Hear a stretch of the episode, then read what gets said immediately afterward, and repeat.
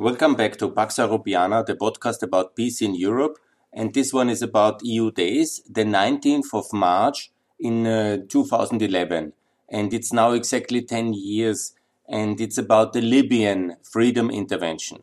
Because that's very important. On the 19th of March, uh, the Western powers, mainly led by uh, France and uh, by uh, the United Kingdom, and also with the active uh, support and leadership later reluctantly by President Obama. They went uh, to intervene and uh, to decisively intervene in the Libyan conflict.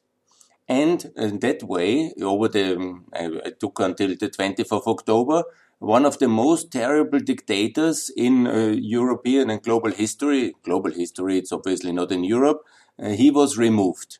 Muammar Gaddafi. He was a terrible personality. He was a toxic asset. He was uh, since 1969, uh, when in the very young age of 27, he has taken power in a violent, brutal uh, coup. He has run his country, one of the richest countries in the world, gifted with the 10th largest petrol reserves and, uh, and with a fantastic geographic position and in theory a really beautiful country. He has destroyed it. He has abused it. He has really, uh, in a, it was a terrible dictatorship, a terror regime. Obviously, he could buy some things with these enormous assets uh, for his people in terms of infrastructure and compliance for the few which was uh, with him. But in principle, he was living like a ancient um, autocrat in a very, like a, you have it maybe in I don't know how to compare it. It when you see some of the movies, I don't want to talk too much about it. About the way he treated women, about the way he treated his opposition, about the violence he petered out to everybody who was against him. It was a terrible dictatorship, and the world is much better with him out of power. And the way, obviously, he was then uh, killed it had also huge geostrategic implication because it was on video. He was killed very brutally, but he was very much killed like um, his victims often uh, were killed. So um, I don't uh, defend uh, killing of foreign statesmen, no doubt, uh, but uh, it was not a, a, thing which happened um, like uh, somebody ordered his killing. I think so. No, no, no, no. And then Putin made a big uh, story out of him, and he watched this video regularly as a kind of, uh, uh, and it had also then an effect on his uh, decision to save Assad. I'm clearly convinced of this timeline that the victory and the liberation of Libya was then also instrumental uh, to um, for the Russian uh, decision to save Assad. Yeah, that's absolutely clear for me. And um, what is important? Let's focus on the NATO intervention and on the Western intervention uh, to help the uh, regime change in Libya. And that was a good thing. It was very important because that is why uh, Libya was uh, basically liberated from one of the most terrible regimes we had. And you know that uh, we should really only be very sorry for the fact that before that, yeah, there was a lot of courtesy towards Gaddafi and his uh, billions. Obviously, there's always these invitations and this horror kind of uh, um, uh, tainting uh, the UN reputation, his performances as the king of Africa, going to the United Nations, making this kind of preposterous speeches and claims, yeah? and then this visit to Paris. Live it may, may live that day. It was in December, I think in, um, in this invitation where he put his tent in the city of Paris and received the world statesman there. I mean, such a horrible, uh, kind of disgraceful uh, behavior towards such a terrible dictator. It's hard to digest. Yeah? And I'm really very happy he's removed. The 20th of October shall live in uh, as a day where such a terrible uh, person was no longer and the Libyans were liberated. The reason why today in Europe, unfortunately, there is a complete misrepresentation because it's a bit wrongly understood the various phases of the Libyan conflict. if we want to be sorry about something in Europe uh, concerning Libya, then definitely let's be sorry about the genocide that Italians uh, out after this very ill-fated and destructive intervention in 1911. Because it was the 1911 attack on Ottoman, it was part of the Ottoman Empire, on Ottoman Libya, which led to the Balkan Wars and to the First uh, World War, no doubt about it. It was this ill-fated colonial drive of the Italians which destabilized, uh, obviously, the whole uh, empire. The Italians felt that the Ottoman Empire is very weak after the Young Turk Revolution and the financial crisis. They also wanted to have their place and the sun in the colonial struggle. They attacked unprovoked Libya and then petered out genocide and dictatorial regime uh, for the next um, 30 years until they were basically defeated already by the British, and then the, uh, Nazi Germany decided to help them. And that's what went down in uh, as this uh, in history as this Rommel intervention, which was even for um, the total crazy intervention, even for the this uh, this Lord Voldemort standards, because it was very far away, and uh, you know it was a complete disaster ultimately whenever it's now mythified as the the fox, the desert fox. In reality, uh, Nazi Germany never had this kind of power projection potential, neither naval nor air power, nor logistically to sustain such an operation. Anyhow, it failed uh, very soon in 40, uh, 44. And then uh, there was, uh, of course, British uh, power there. And then in 51, uh, Libya was um, decolonized and then had their own king. And uh, this lasted with the backing of the British uh, until 69, where in the height of the Cold War, and this kind of terrible uh, personality was allowed to take power, obviously uh, with uh, Russian backing, with Soviet backing. And ever since, and then until 2011, and the start of the Arab Spring, um, Gaddafi was uh, in power and he led his uh, Libya, his Libya, which he basically owned and run as his private family uh, dynasty and um, property. And he led it, uh, of course, it was an Arab socialist state. Let's not forget, it's completely misunderstanding and it's often not so seen that the year uh, 2011 was very much uh, similar uh, and a decisive um, change geostrategically because it was, uh, as an Arab Spring is a bit misrepresentative because it is the end of Arab socialism. Similar like the year 89 uh, to 91 when socialism first in 89 fell in Eastern Europe and in 91 and then in uh, the, uh, in the Soviet ex-Soviet Union. And this were a very decisive day. And similar it is uh, for the Arab world. It's the years 2011 to 2013. And here, all the socialist regimes, uh, they were all part of the Soviet bloc of the, obviously they were not part fully like the Eastern Europe, but their economics were socialist and their alliance system was uh, within the um, socialist camp. Obviously Syria, Iraq, uh, Libya, um, and many others. They are clearly socialist uh, states.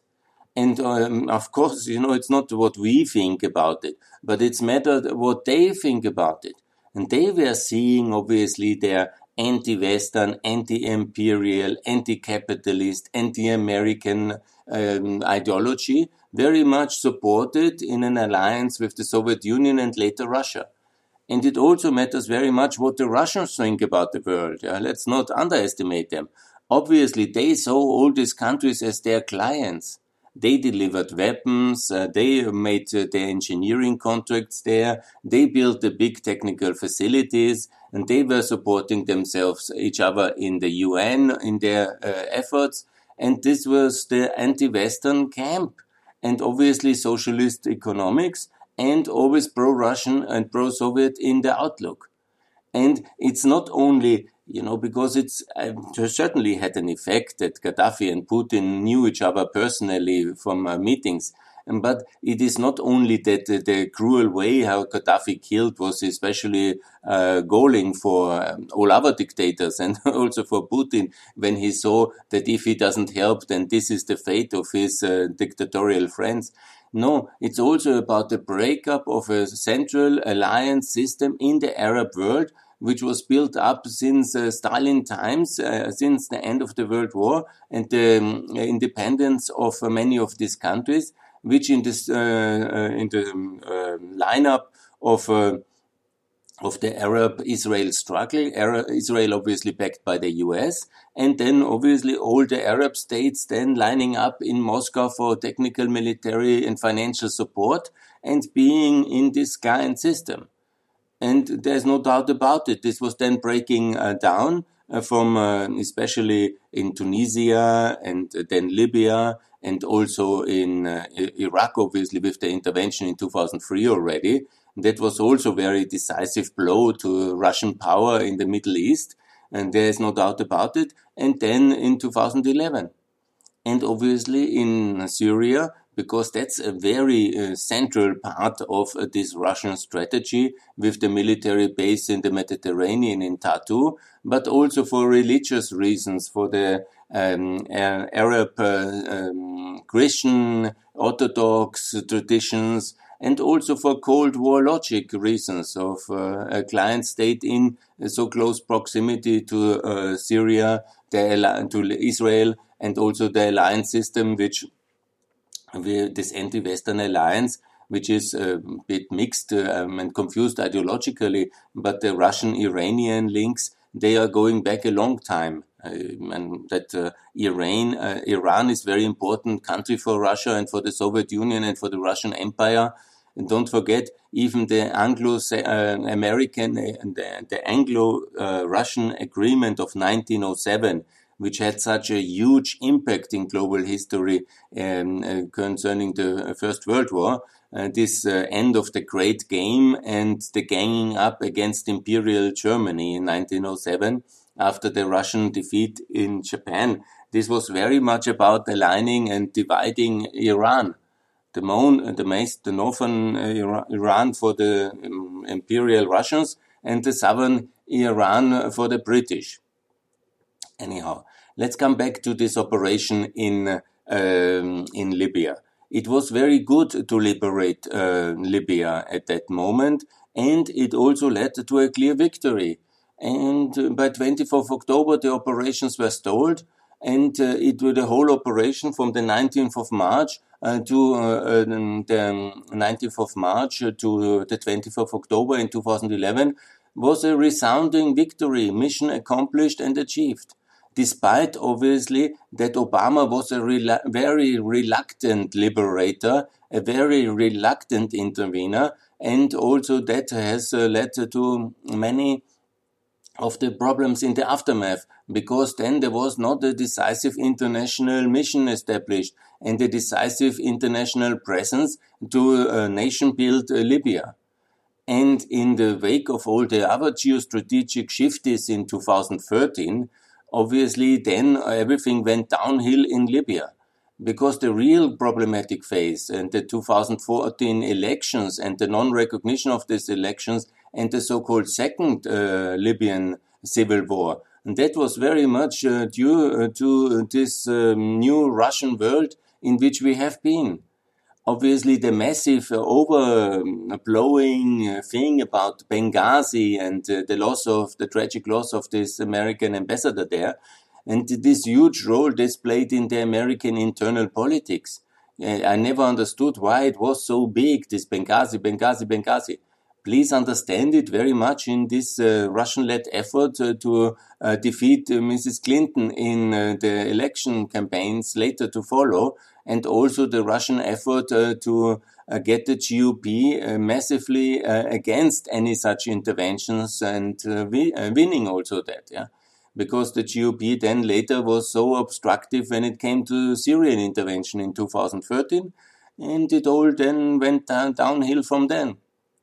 We lost this decade uh, very much uh, because of uh, Obama's indecisiveness uh, in uh, 2011 to really follow up on the military victory with a decent um, intervention in um, in um, peace uh, making and peace building in Libya, but also then, as I have already said so often, in 2013 with his decision not to intervene in Syria and save half a million lives. It was, of course, then in this uh, uh, terrible third term of uh, Putin, because here the timeline is again uh, very clear.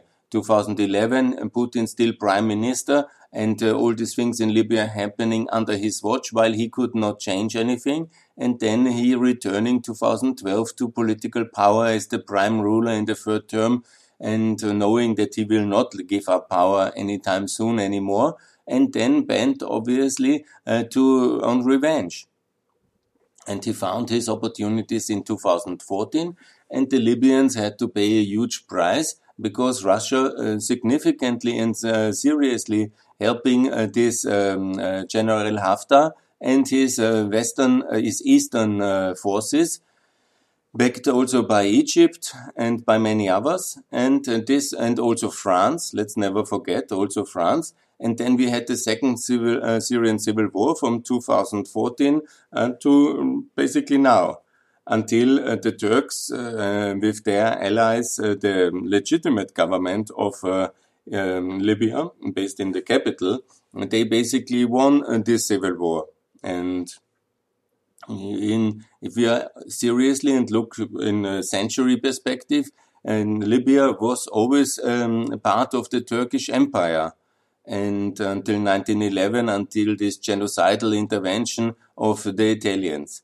And we should have not intervened in 1911. The Italians were actually to blame on all this and they are really very guilty with their imperial vision of uh, the Mare Nostrum, this fascist and uh, imperialist disaster which they have led the world into, and they should repent. And the French are not much better and should also not intervene in Libya. The NATO-led intervention, very much in 2011 though, was a very decent thing to do and again, what I have said already a lot of times, we can be proud about such interventions when it comes uh, to the military aspect and the political aspect.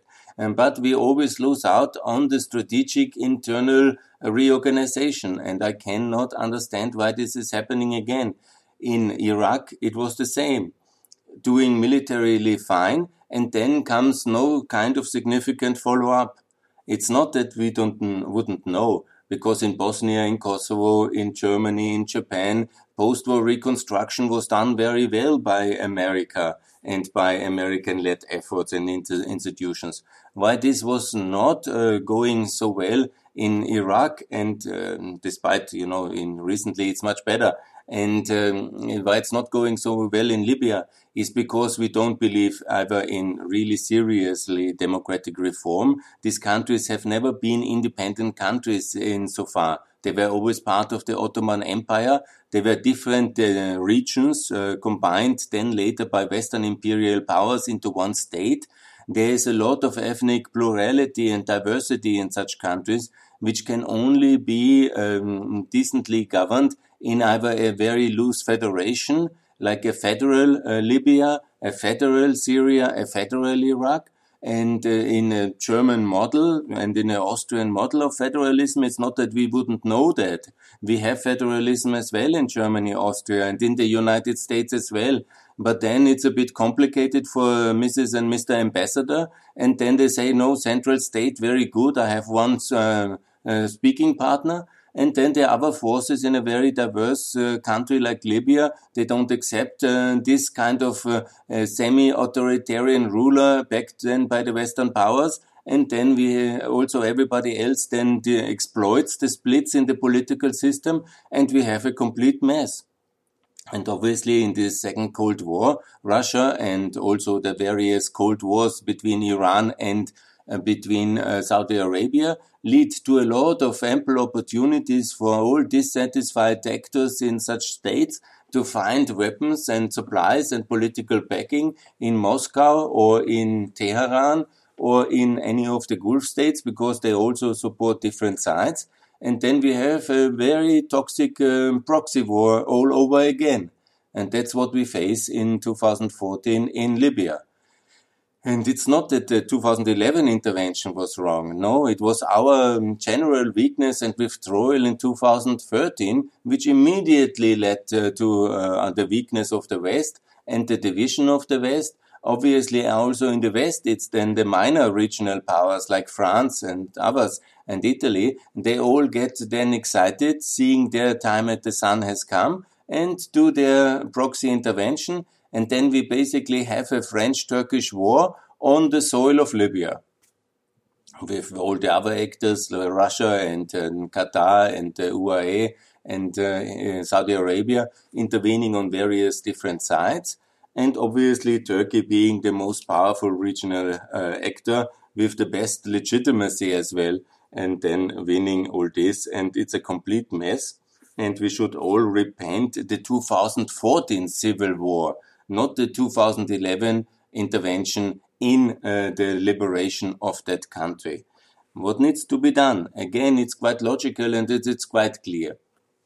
After military liberation, by getting a regime like uh, Gaddafi's regime, which had a lot of money, they are very rich. This is multi-billion dollars accounts everywhere. And uh, so Libya had, uh, the Gaddafi regime had all the money all the uh, weapons money could buy, all the mercenaries money could buy, and they were very much ready to use maximum force. Yeah?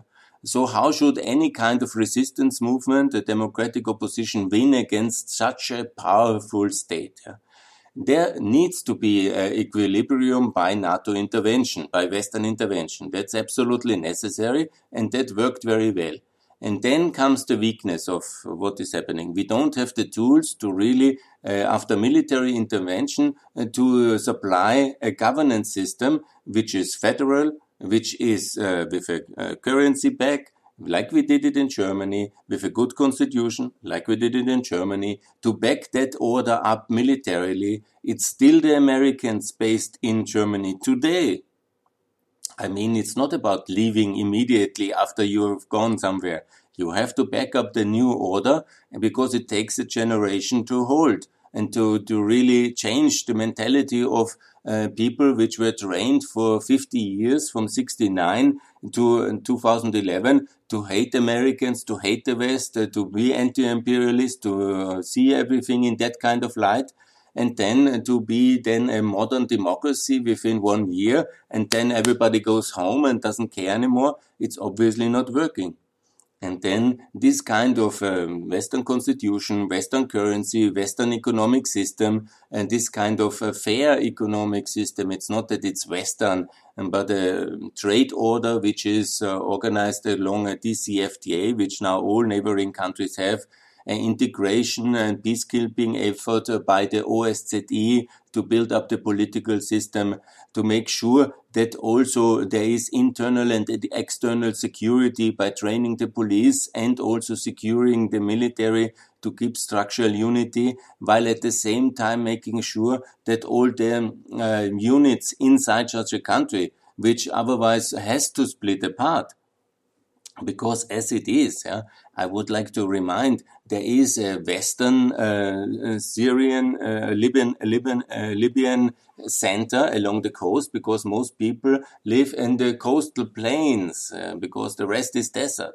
So you have um, from, uh, and it's so logical. You have a center in Tripoli. You have another in Benghazi, very much a thousand kilometer away and that these two elites fight each other. They have also traditionally been two different vilayets. They are two different family clans and they are two different uh, city elites and they don't see why they have to go always uh, to the other, um, to the other side, to the west or to the east for asking for permission and who is also exploiting the huge national, natural resources. Additionally, in the desert Libya, in the third part of Libya, you have obviously complete different kind of ethnic mix. It's more these uh, tribal areas uh, where they also have different tradition. Obviously, they are all Libyans in our views, but in their views, no. and they are all um, uh, from uh, the same religion, yes, but with uh, different uh, directions. And they are all having different uh, tribal allegiances. And the tribal, I don't say negatively. I say simply, it's like Upper Austrians, uh, Steiermark, like um, Tyroleans.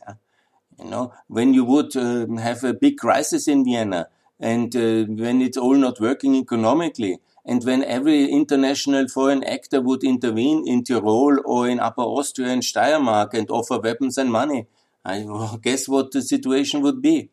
I mean, all countries are very diverse. Russia is, America is, Canada is, Fr uh, France is. France has six uh, different regional minority languages. They are not very good in recognizing them, but and uh, Spain is all countries have this internal kind of diversity, and that's very good because they are quite artificially created. All countries are by borders according to their power projection possibility. And then obviously these countries, which are really very new countries like Libya, which were created by um, foreign military intervention, like uh, Ottoman, like Italian, like uh, um, German, like American, like uh, British, uh, like then Soviet, basically. And so and they all uh, disregard the internal diversity because all these foreign powers want only one leader to work with. They tell him what to do, he does it, he kills the rest of his people who oppose him. So that's the mechanism. But modern Western intervention should uh, work with the diversities of countries and promote regional federalism in a diverse uh, normal system like we have it now as well. It's called democracy, it's called federalism, it's called power sharing agreements with the regional political elites in a fair system. And that's not so easy in the beginning because everybody wants to rule everything and everybody. And then you need a Western, um, and Western, it's not that it is so necessary to have uh, German or American soldiers. We can get African Union soldiers, there can be a peacekeeping force from the um, Islamic world, yeah. but it must be that the constitutional order, internal and external security is provided externally in accordance because in this transition to a federal democratic system, obviously temptation to take it all, to win it all, to get the resources of a fabulous uh, wealth uh, just for one person and his family, friend, and proxies, and impose the will of that minority of one family, one clan, one tribe on everybody else is really very tempting. I mean, imagine yourself when you could have it all 30 billions of assets. Just you need to kill some of us, yeah? And you need with your clan, which all applaud to you and all push you for that. Yeah? Because all your uh, family, clan, and so they think and as you know, if we share with the people from Benghazi, if we share with the people from the oasis, yeah, who they probably think are anyhow not so important, and then uh, it's much less for us. And in that logic, obviously, everybody fights everybody, especially when there are weapons and money and political support and legitimacy, uh, plenty to be had from a very split international community. So, what we need to learn and what we need to do. Military intervention of uh, the Western powers in Arab countries it should not be the norm, but in the fall of such regimes where they have overwhelming military power and use it against their people, it's the right and fair thing to do. Because otherwise we condemn such uh, opposition movements like uh, in the Arab Spring, who also use uh, military force against such a brutal dictatorship, we condemn them for defeat. So intervention, as it was done in Libya in 2011, should be applauded and should be celebrated and should be positively regarded. But obviously, it has to be also supported by a due um, international civilian mission effort, which is then not abandoned militarily, but has to be also strong enough to ensure the internal and external security of such nation is uh, secured until the moment where they themselves can also secure it. And it can take quite a long time. Don't forget, um, there are still American troops in Japan and Germany. And there are still American troops, obviously, in Kosovo. So the external security must be provided for the long term. So no leaving of Afghanistan, yeah? no leaving of uh, Libya. No, not to abandon their own operation like it would be a dirty child in the street, yeah, and then to go home and say we did it, goodbye, thank you very much. Now be a Western democracy. We needed 200 years to reach that level, and we had several civil wars and several brutal world wars in between to achieve that level of uh, European and American democracy. Never forget. So if that uh, external uh, support for stability in terms of uh, internal and external security is not provided, a civil war is quite a logical result of it. Especially when everybody else tries to exploit the division, because wouldn't it be cool to have an ally, a ally in power because then for the Russians, when they back one general and the, uh, the Turks back another general, and then, you know, when you win it all and he wins it, obviously you get the contracts, you get the opportunities and so on. And so everybody in a chaotic international global system without American leadership since 2013 we are in and re emerging uh, Russian power, everybody in in Libya, and the Libyans are again the battlefield of a big power competition which they have been more or less since 2000, uh, since 1911, uh, permanently. And they have chosen then the site in 69, or they, were, they had not chosen. Gaddafi took it by force and he led it into that Soviet camp. And in 2011, in Libya joined the free world with the help of the free world. But obviously that went uh, very much downhill once American leadership faded in 2014 and the Libyan civil war erupted as a consequence of it. Now America is back and also Libyan civil war, uh, civil, um, this reconciliation, this Berlin process is back. And this is not a coincidence.